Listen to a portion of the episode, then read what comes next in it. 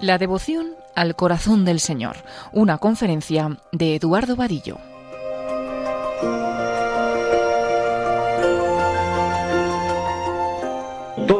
Grandes dogmas de la Iglesia están unos relacionados con otros. Si entendemos bien uno, comprendemos mejor los otros. Claro, también pasa lo contrario. Si se niega uno, se vienen abajo todos. O sea, por eso hay que mantener a la vez todas las verdades de la fe cristiana, porque están todas muy bien trabadas, muy bien relacionadas. Por eso, si se quita una, pues todas las otras quedan afectadas. Y si se entiende mejor una, se iluminan mucho mejor todas las otras verdades. Y esto ya digo, con los, las verdades de fe acerca de la Virgen María, se entiende perfectamente, pero todavía más, como vamos a ver en esta, en esta charla, voy a tratar de eh, que profundicemos un poco en esto, se puede ver incluso mejor con eh, la devoción al corazón del Señor.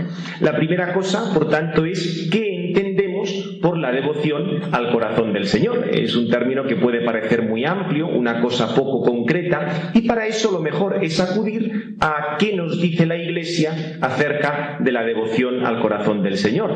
Eh, son muchísimos los documentos del magisterio acerca de la devoción al corazón de Cristo. Eh, simplemente enunciarlos ahora o explicarlos nos llevaría bastantes horas y evidentemente no es cuestión de emplear ahora el tiempo en ello, pero sí citar una serie de párrafos, tres parrafitos o tres, diríamos, tres pequeñas frases en las que se resume lo que la Iglesia nos dice de la devoción al corazón del Señor.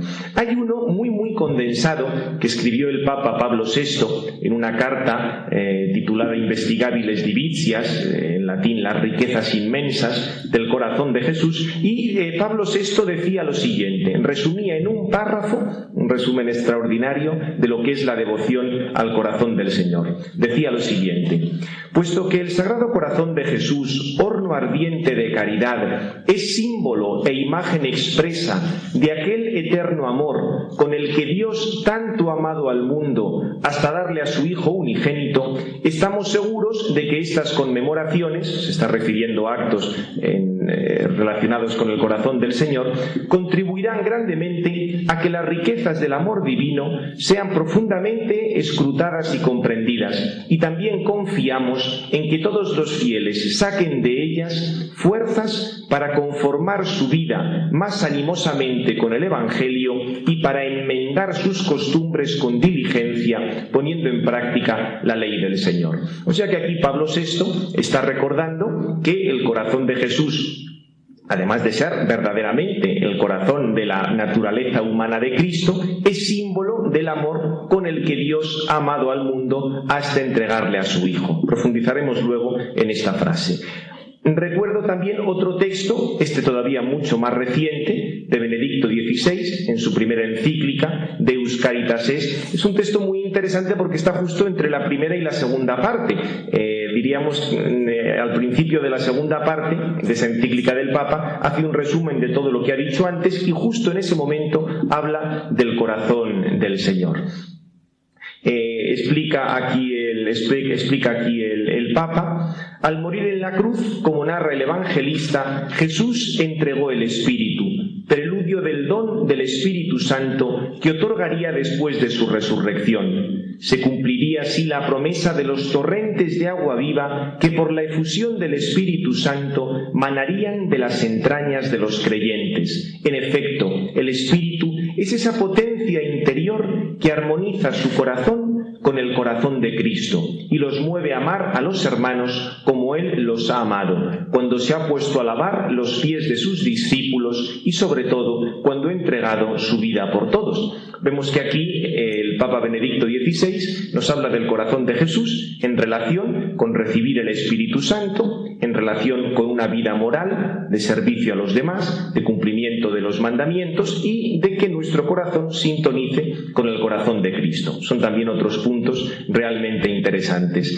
Y en tercer lugar cito eh, lo que es la oración del misal para el día de la fiesta. La primera oración que hay en la misa, el día de la fiesta del corazón de Jesús, dice así, resume también perfectamente lo que es esta devoción al corazón de Jesús. Dice así, la oración, oh Dios, que en el corazón de tu Hijo, herido por nuestros pecados, has depositado infinitos tesoros de caridad te pedimos que al rendirle el homenaje de nuestro amor le ofrezcamos una cumplida reparación en este tercer texto se hace referencia a cuál debe ser nuestra respuesta al corazón del Señor, cuál debe ser nuestra respuesta a este amor de Dios del que hemos hablado en los, eh, otros, en los otros dos textos. De todos modos, todos estos textos, por si luego en algún momento queréis leeroslo, ya mandaré la ponencia escrita con, con detalle para el que la quiera luego la pueda bajar de la, de la página de JRC. Bien, de estos tres textos y de otros muchos que podríamos citar,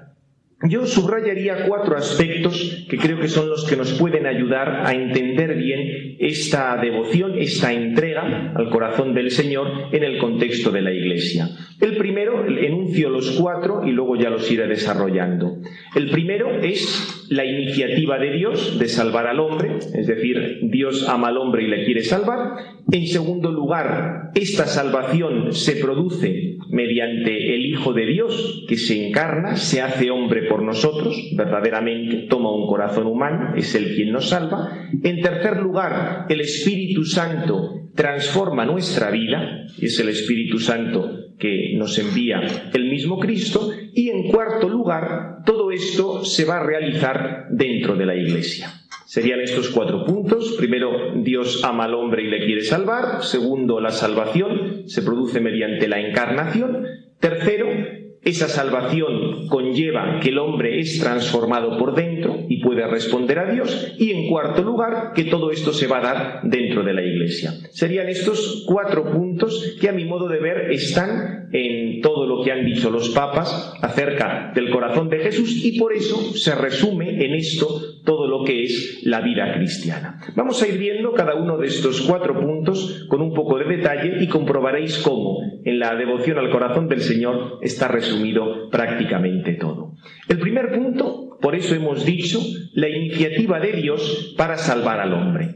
Hemos visto cómo Pablo VI citaba ese texto de San Juan, tanto amó Dios al mundo que envió a su Hijo hecho hombre por nosotros para salvarnos. Bien, esto es una cosa que estamos ya tan acostumbrados a oír que nos parece que es lo habitual. Y sin embargo, en esta frase están dichas un montón de cosas que son fundamentales y que conviene tener muy claras. Simplemente la primera, tanto amó Dios al mundo, eh, o tanto amado Dios a los hombres para salvarles. Esto es algo realmente esencial y fundamentalísimo, porque cuando decimos que Dios quiere al hombre, que Dios ama a los hombres, estamos diciendo ya que Dios es distinto del mundo. O sea que por una parte está Dios y por otra parte estamos nosotros. Claro, esto nos puede parecer a nosotros bastante claro.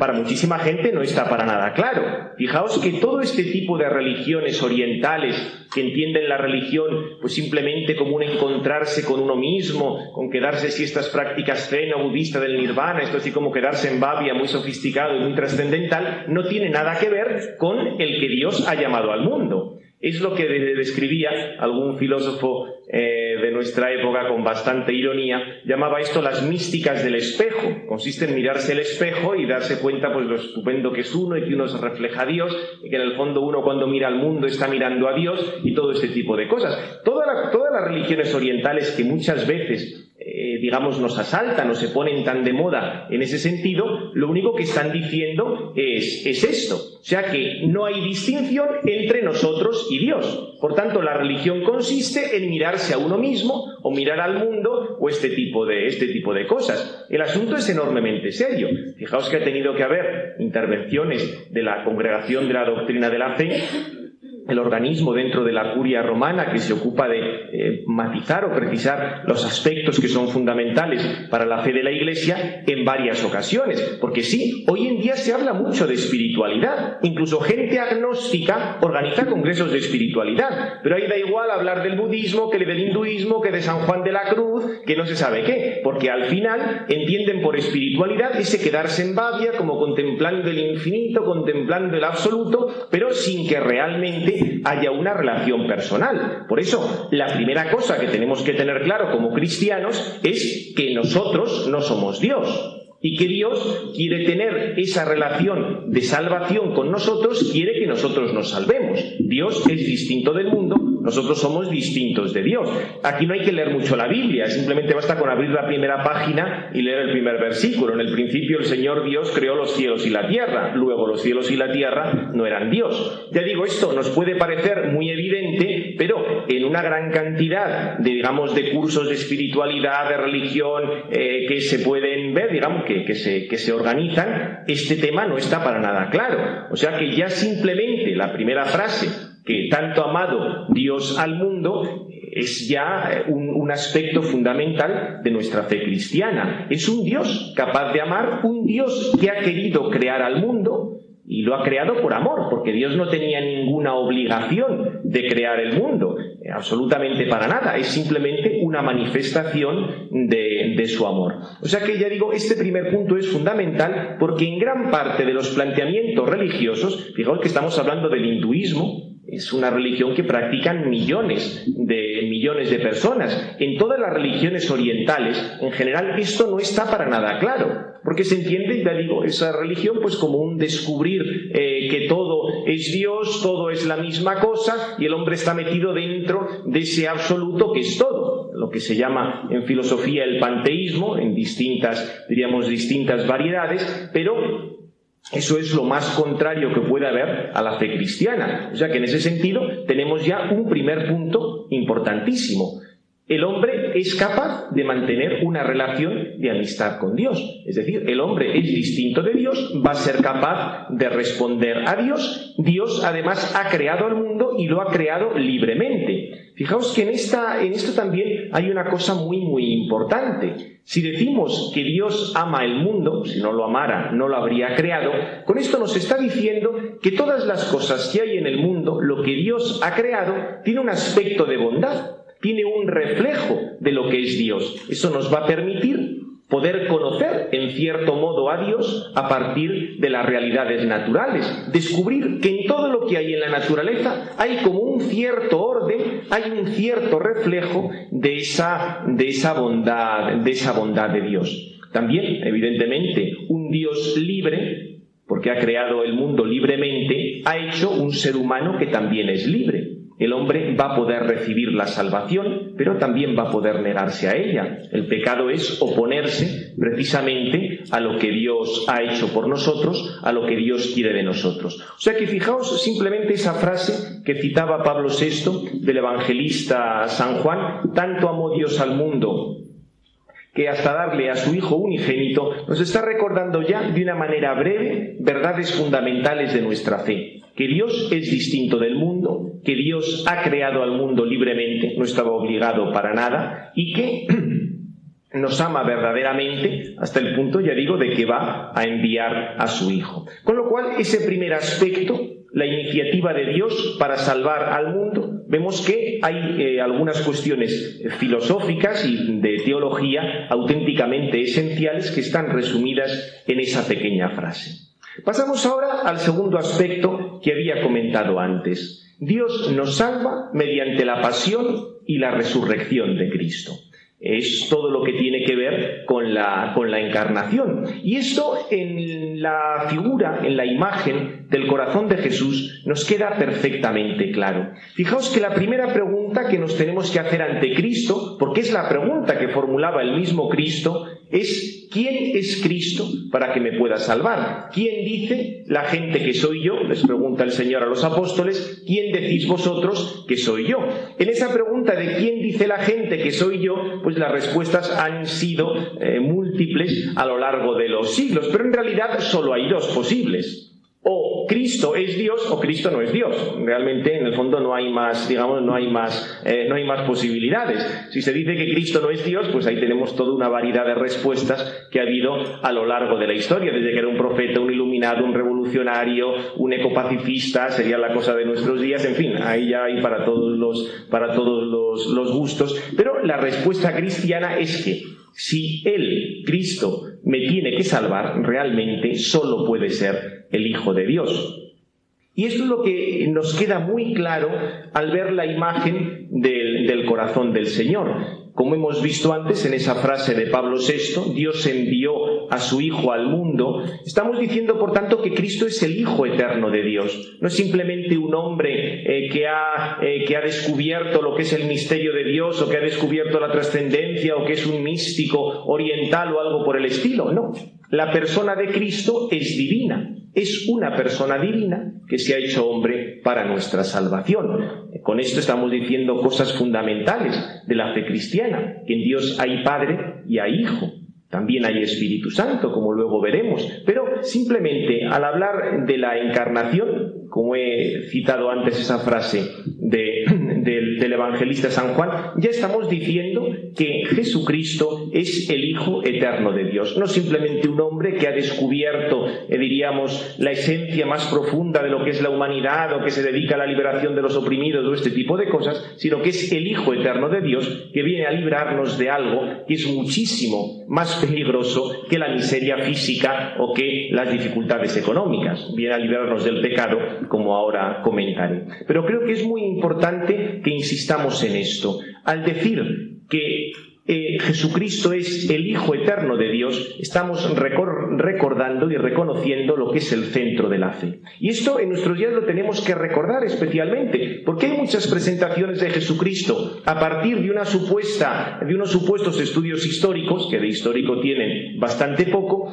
en el cual lo presentan a Jesucristo pues como un judío marginal, como un hombre más o menos de su época, como un profeta, diríamos, de los que había por, eh, por aquellos lugares, pero no quieren reconocer que Jesucristo era el Hijo eterno de Dios, diciendo además que es que un estudio científico de la historia impide reconocer esa pretensión de Jesucristo. Aquí habría que alargar la pregunta del Señor cuando le dice a los apóstoles, ¿quién dice la gente que soy yo?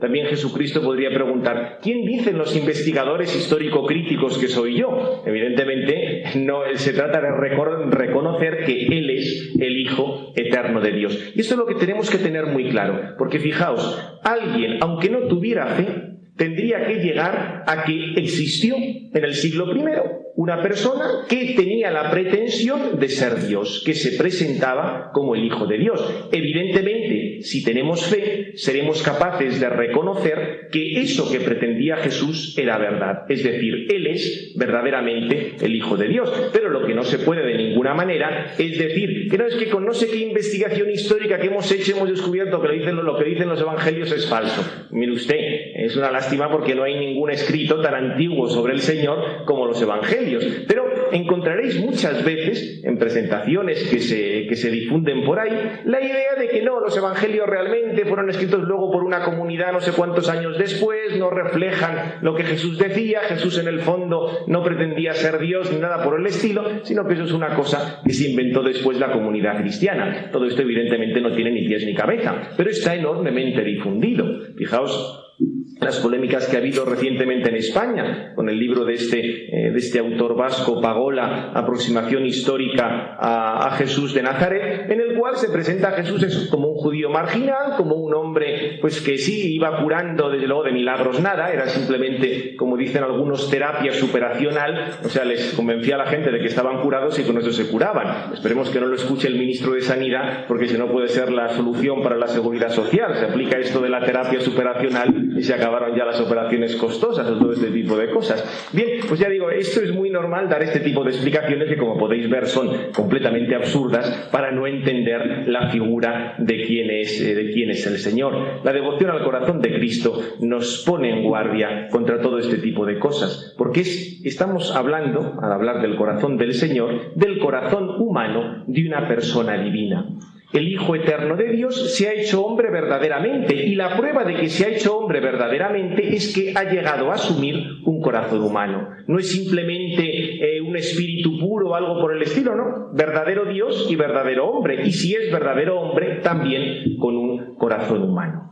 Pero en este sentido, si decimos que el Señor nos salva, que es lo que ha aparecido antes en varios de los eh, pasajes que hemos escuchado, quiere decir que necesitamos ser salvados. Fijaos que este es otro de los grandes problemas que encontramos en nuestros días. Muchas personas nunca dirán que necesitan ser salvadas, dirán que están muy bien como están, que están muy a gusto como están, realmente nunca jamás ha habido en la historia de la humanidad la enorme cantidad de riquezas que hay en nuestros días. Fijaos que hoy en día la gente normal, por lo menos en el mundo occidental, tiene muchísimos más bienes, posibilidades y comodidades que las grandes élites gobernantes, digamos, anteriores al siglo XIX. O sea, nunca jamás ha habido tal cantidad de riqueza en, de medios, de posibilidades como en nuestros días. Entonces, se está cumpliendo verdaderamente eso de la dificultad que suponen las riquezas a veces para entrar en el reino de los cielos. O sea, muchas personas creen que no hacen falta que les salven, que están ya muy bien o que la única salvación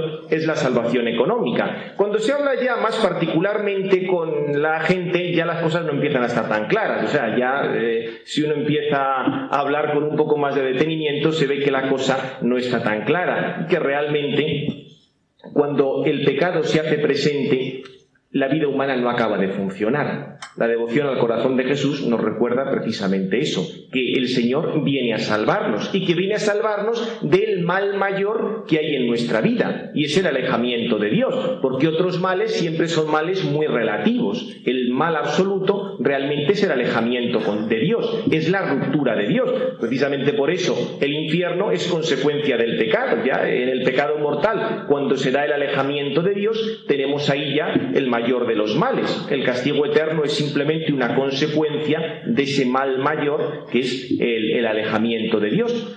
Cuando decimos por ello que el Señor nos salva, nos salva de nuestros pecados y nos da la vida eterna, estamos recordando un punto fundamental, y es que cuando el hombre se aleja de Dios cae en ese mal eh, digamos, se, hunde, se, deshace y por eso acaba perdiendo completamente su vida si no se, si no se convierte. Pero estos puntos, aun siendo importantes, es como si desembocaran en lo fundamental de la devoción al corazón del Señor y es recordar cómo nos ha salvado Cristo. Porque Cristo en la cruz no solo en la cruz, a lo largo de toda su vida, nos ha salvado entregando su vida. ¿Qué quiere decir que Cristo ha entregado su vida? Pues quiere decir que Él, como hombre, es decir, en su humanidad, con su entendimiento, con su voluntad humana, con su sensibilidad humana. Por eso ponemos el signo del corazón, que representa el amor, pero amor en sentido amplio. No solo amor como sentimiento, ni solo amor como voluntad, sino absolutamente todo. Todo lo que hay en nuestra naturaleza humana se puede simbolizar con el corazón. Pues bien, Jesucristo nos ha salvado amando al Padre con toda su naturaleza humana eso tiene un valor infinito, porque es una persona divina, el Hijo Eterno de Dios, que está amando en la naturaleza humana, una naturaleza como la nuestra, al Padre Eterno. Por todas las desobediencias y por todo el desamor de la humanidad a lo largo de los siglos, Él ofrece una respuesta de amor, una respuesta de obediencia en todo lo que es su naturaleza, en su cuerpo, en su alma, en su corazón. Completamente Él da una respuesta perfecta a Dios, un sí perfecto, frente a todas nuestras eh, defectos, frente a todas nuestras rebeliones, frente a todos nuestros pecados. Y eso lo hace, además, amándonos y conociéndonos a cada uno de nosotros. El Señor, cuando estaba en este mundo, conocía personalmente, nos conocía perfectamente a cada uno de nosotros. Esto es algo que nos puede sorprender, pero es así. Realmente la redención se ha producido porque el Señor ha ofrecido al Padre ese acto de amor, ese acto de su voluntad, prolongado, ya digo, a lo largo de toda su vida, pero concentrado sobre todo en el momento de la cruz, de una manera personal por cada uno de nosotros. Tengamos presente que Jesucristo también en su humanidad, contemplaba siempre el rostro del Padre y en él nos conocía a todos nosotros. De manera que la redención se ha producido de esa manera. Él ha asumido nuestros pecados en cuanto que ha conocido y amado a cada uno de nosotros, que somos pecadores, y ha ofrecido esa, digamos, esa obediencia perfecta por todas nuestras desobediencias,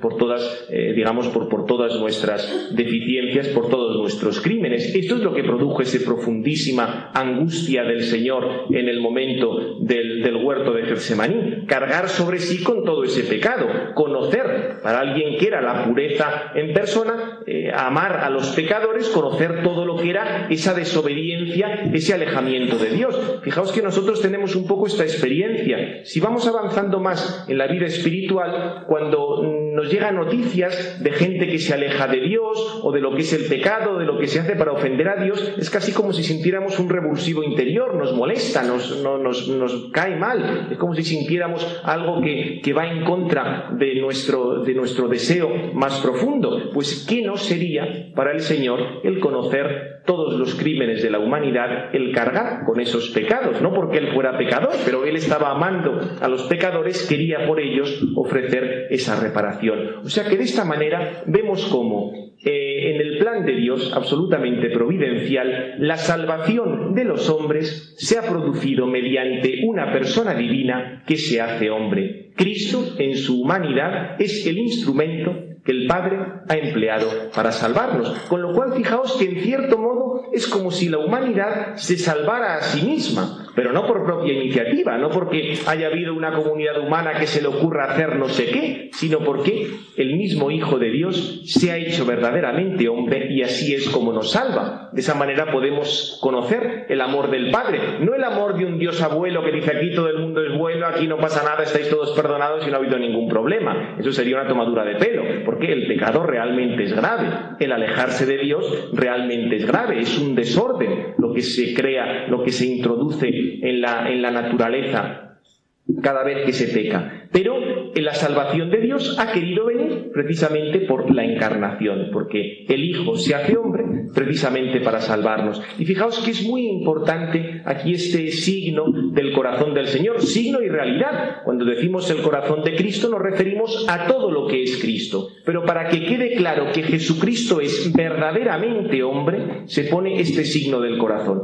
que está casi el corazón entre el aspecto espiritual y el aspecto corporal, entre el alma y el cuerpo, como sede de todos los sentimientos y además signo de ese amor que es realmente lo que nos salva. Con lo cual tenemos, y con esto cierro este segundo punto, la salvación se ha producido mediante la pasión y la resurrección de Cristo. Pero eh, pasamos ya al tercer punto, y es que nosotros somos transformados por el Espíritu Santo. Una vez que Cristo ha resucitado, ha subido al cielo, ha recibido Él allí la plenitud del Espíritu Santo, nos envía a nosotros el Espíritu Santo. Esto permite que nosotros respondamos a, la llamada de Dios, también nos va convirtiendo por dentro, nos va transformando por dentro. ¿Qué es lo que quiere decir que recibimos el Espíritu Santo? El Espíritu Santo sabemos que es la tercera persona de la Trinidad Santísima, la persona que es amor dentro de Dios, que procede como amor del Padre y del Hijo.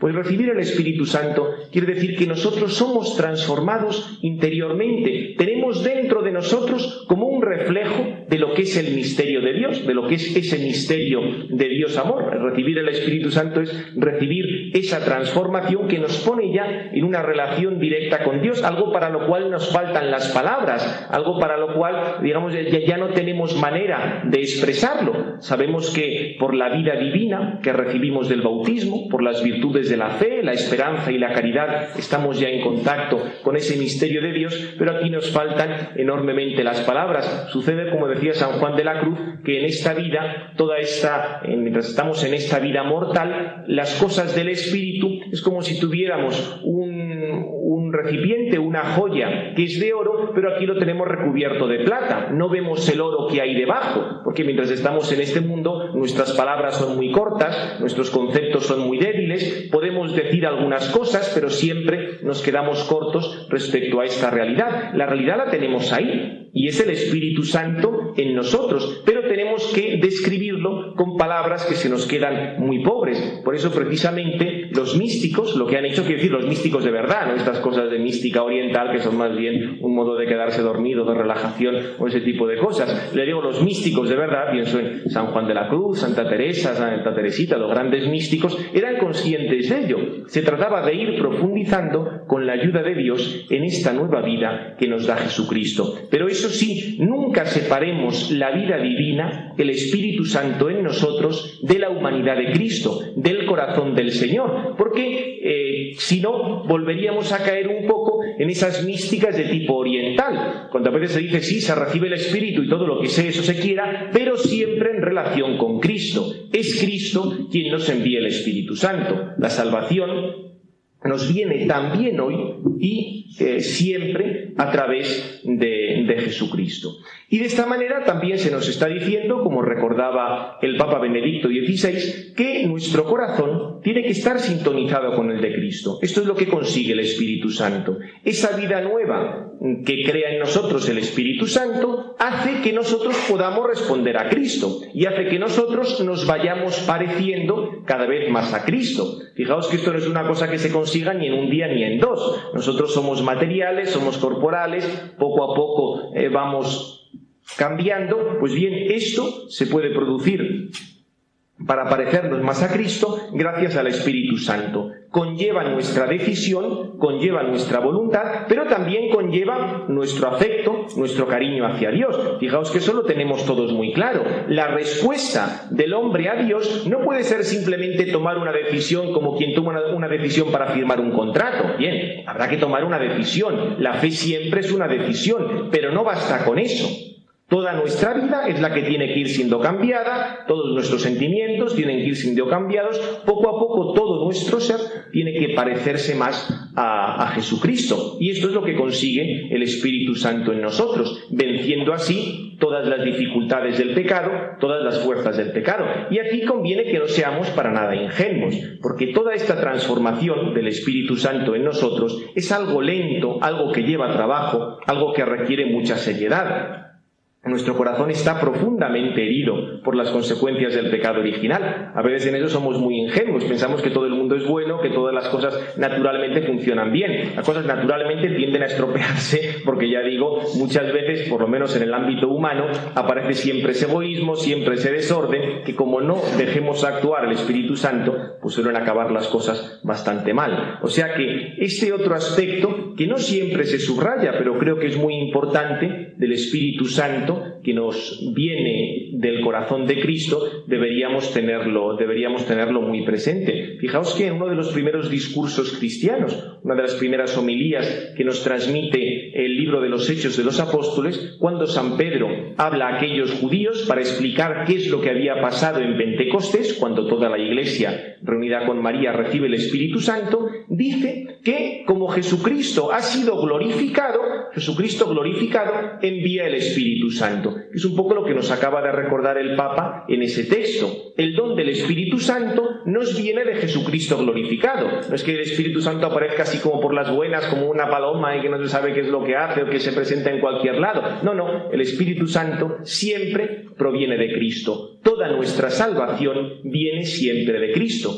Eh, por esto eh, hay que insistir en, esta, en este aspecto. Fijaos que a lo largo de la historia de la Iglesia ha habido siempre la tentación de ciertas personas místicas, bueno, místicas más bien aficionadas, no místicos verdaderos, de decir que cuando uno ya estaba en no sé qué grado de unión mística, pues eh, entonces ya podía prescindir de Cristo, podía prescindir de los sacramentos y se dedicaba solo a la mística. Esto generalmente se le ha ocurrido a gente que tiene mucho tiempo libre y pocas cosas en las que pensar Estoy pensando ahora en una de estas místicas, bueno, pseudomística muy particular, Madame de Guillon. Esta era una dama francesa de la corte de Luis XIV. Eh, Piensas que su marido se fue al cielo y la dejó en la gloria, porque se quedó viuda bastante joven, bastante Rica, tenía tiempo y dinero para hacer lo que, lo que quisiera y se dedicó a la mística, esta buena señora. Hasta tal punto que acabó embaucando a uno de los obispos de la corte de, Luis XIV, Fenelón, el que era, el, digamos, como el tutor del, del príncipe, le embaucó para todo esto. Al final acabaron diciendo algunas auténticas sandeces sobre la mística, tuvo que intervenir la Santa Sede. A esa señora le metieron en un convento para que, digamos, reflexionara tranquilamente y no liara por ahí a la gente. Y al obispo este en cuestión le mandaron a su sede para que atendiera a sus fieles y se dejara de estas cosas místicas y se centrara un poquitín más. Ya digo, fue una mística muy particular que decía que al final uno tenía hasta que querer estar en el infierno si era la voluntad de Dios o que el amor de Dios podía conllevar que uno, unas cosas realmente extrañas que ya digo, solo se le ocurren a quien tiene mucho tiempo y pocas cosas en que, pocas obligaciones que hacer frente, y, eh, pero había olvidado lo fundamental, y es que no puede haber unión mística con Dios si olvidamos la humanidad de Cristo. Esto con la devoción al corazón de Jesús que en aquel momento precisamente estaba floreciendo un poco como respuesta a todo este tipo de, errores o de, o de, problemas. Si no hay la unión con Cristo, no podemos hablar ni de Espíritu Santo ni absolutamente de nada. La amistad con Dios, ese don del Espíritu Santo, el conocer el misterio de la Trinidad, incluso de una manera experimental, de una manera sabrosa, por el don de la sabiduría, solo nos puede venir por el corazón del Señor. Y con esto pasamos ya al cuarto punto, que es eh, la concreción de todo esto en la iglesia. Porque fijaos que la iglesia, en el fondo, solo se puede entender a partir de que Cristo sigue salvando. O sea, también hoy es el mismo Cristo el que sigue salvando. Tenemos a veces la tentación de pensar que Cristo ya ha resucitado, se ha ido al cielo, ascendido y aquí nos ha dejado más solos que la una. Sí, seguimos recordando su palabra, eh, celebramos sus sacramentos, pero tenemos que tener claro que es hoy Cristo el que sigue salvando, que es hoy mismo Cristo el que está actuando. Y para eso ha dejado a los apóstoles. Fijaos que si la iglesia no tuviera un aspecto visible, realmente la encarnación nos serviría de muy poco. ¿De qué me sirve a mí saber que el Hijo de Dios se ha encarnado, se ha hecho carne y sangre, le han podido ver, le han podido tocar, si yo ahora no lo tengo de una manera concreta? No me serviría absolutamente para nada. Pasaría un poco como los musulmanes con el Corán, que dicen que ahí la palabra más que de encarnarse se ha empapelado, porque se ha convertido en el papel que están leyendo habitualmente. Claro, eso realmente nos serviría de muy poco. Lo realmente fundamental es que esa encarnación Así como a Cristo le podían oír, le podían ver, le podían tocar, se ha quedado todo eso dentro de la iglesia. Para eso les dejó establecidos a los apóstoles. La iglesia no es simplemente un grupo de personas que tiene una relación con Dios y que se han organizado entre ellas. Ese sería el planteamiento protestante de la iglesia. El planteamiento católico de la iglesia es que la iglesia nace de los sacramentos. El Señor, a partir de los doce y de sus sucesores, los obispos, organiza la iglesia. Él quiere positivamente que haya apóstoles y que esos apóstoles vayan a continuar su misión y que en esa misión esté también la celebración de la Eucaristía y de los otros sacramentos. Quizá en la Eucaristía esto es mucho más claro. Pero lo que creo que siempre tenemos que tener absolutamente nítido es que todas estas realidades, empezando por la encarnación, la tenemos presente dentro de la iglesia. Si no, la encarnación quedaría meramente como un, como un recuerdo. Y fijaos que quizá, aunque los siete sacramentos son importantes, la devoción del corazón del Señor está muy vinculada tanto al bautismo como a la Eucaristía. En, esa, en ese momento en el cual San Juan relata la muerte de Cristo, en el capítulo 19, habla de esa sangre, de ese agua que brota del corazón de Cristo, se está refiriendo propiamente al don del Espíritu Santo que se nos va a dar, a la vida nueva que se nos va a dar, pero muchos padres de la Iglesia han visto en ese agua y esa sangre los símbolos del bautismo y de la Eucaristía. Evidentemente en estos dos grandes sacramentos tenemos la, diríamos, tenemos toda esa vida nueva, ese don del Espíritu Santo que se nos va a conceder. Y nace precisamente del corazón traspasado de Cristo. También desde una fecha muy temprana se ve que de Cristo muerto en la cruz, de ese costado traspasado, nace la iglesia, igual que en el relato del Génesis de Adán dormido nace Eva. O sea que ya en el mismo evangelista San Juan se ve cómo la iglesia nace precisamente de ese momento de la muerte de Cristo, de ese, eh, de ese corazón, de ese corazón traspasado. Ahí la iglesia al principio formada por muy pocas personas, por la Virgen Santísima, por San Juan y por unas pocas mujeres. No había allí más gente al pie de la cruz, pero a partir de eso comienza esa nueva humanidad redimida que nace precisamente del costado de Cristo. Y luego tenemos eh, de una manera clarísima la presencia del Señor en la iglesia en la Eucaristía. Para que haya Eucaristía, evidentemente tiene que haber sucesión apostólica, tienen que continuar los sucesores de los apóstoles. Eucaristía que Cristo instituye, instituye propiamente antes de morir, en la última cena, es continuada luego por los sucesores eh, de los, de los, apóstoles, los obispos y los sacerdotes como colaboradores de los obispos. Pero creo que la idea fundamental es que esa encarnación, ese aspecto tan concreto que hemos dicho del corazón del Señor, que nos está recordando la encarnación, continúa en la Eucaristía. Por eso, al Señor donde le encontramos es en la Iglesia y de una manera muy clara en la celebración de la Eucaristía. Y creo que esto es fundamental para que veamos la Iglesia siempre como lo que verdaderamente es. Realmente la mayor parte de las informaciones que se dan sobre la Iglesia en los medios de comunicación pues son algo que un cardenal bastante célebre del, todavía vive, el cardenal Bifi, eh, es un cardenal enormemente guasón, ya está jubilado, el cardenal de Bolonia, decía que en el momento de, a partir de eh, la época del posconcilio y luego posteriormente toda esta difusión de los medios de comunicación,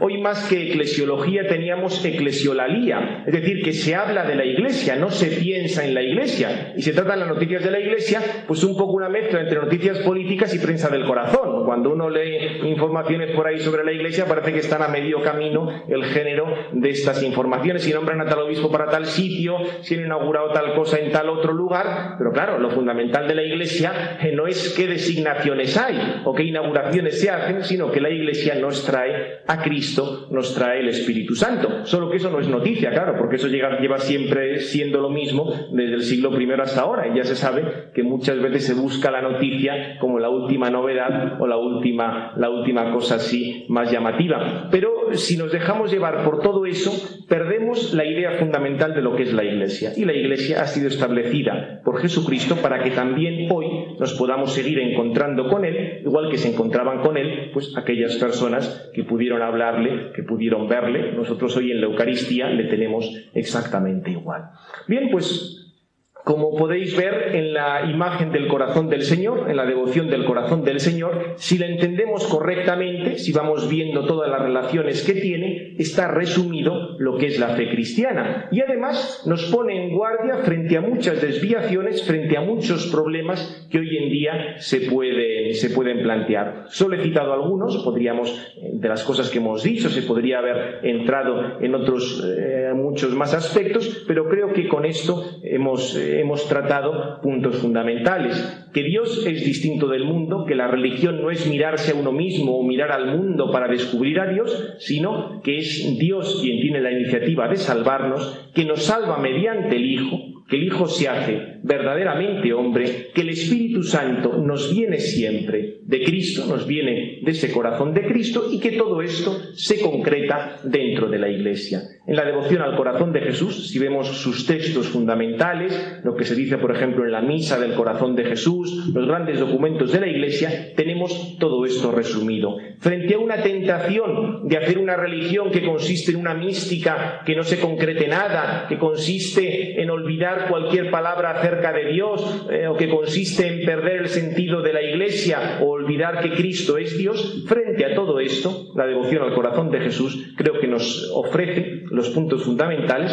para que nos mantengamos, como decíamos ayer, en la oración de San Roberto Belarmino, ayer celebramos un gran santo doctor de la Iglesia, terminaba la oración diciendo que, por intercesión de San Roberto Belarmino, mantengamos el gozo de conservar la integridad de la fe, la plenitud de la fe, pues creo que la devoción al corazón de Jesús es una gran ayuda para que nos mantengamos en ese gozo, en esa alegría de profesar la fe verdadera.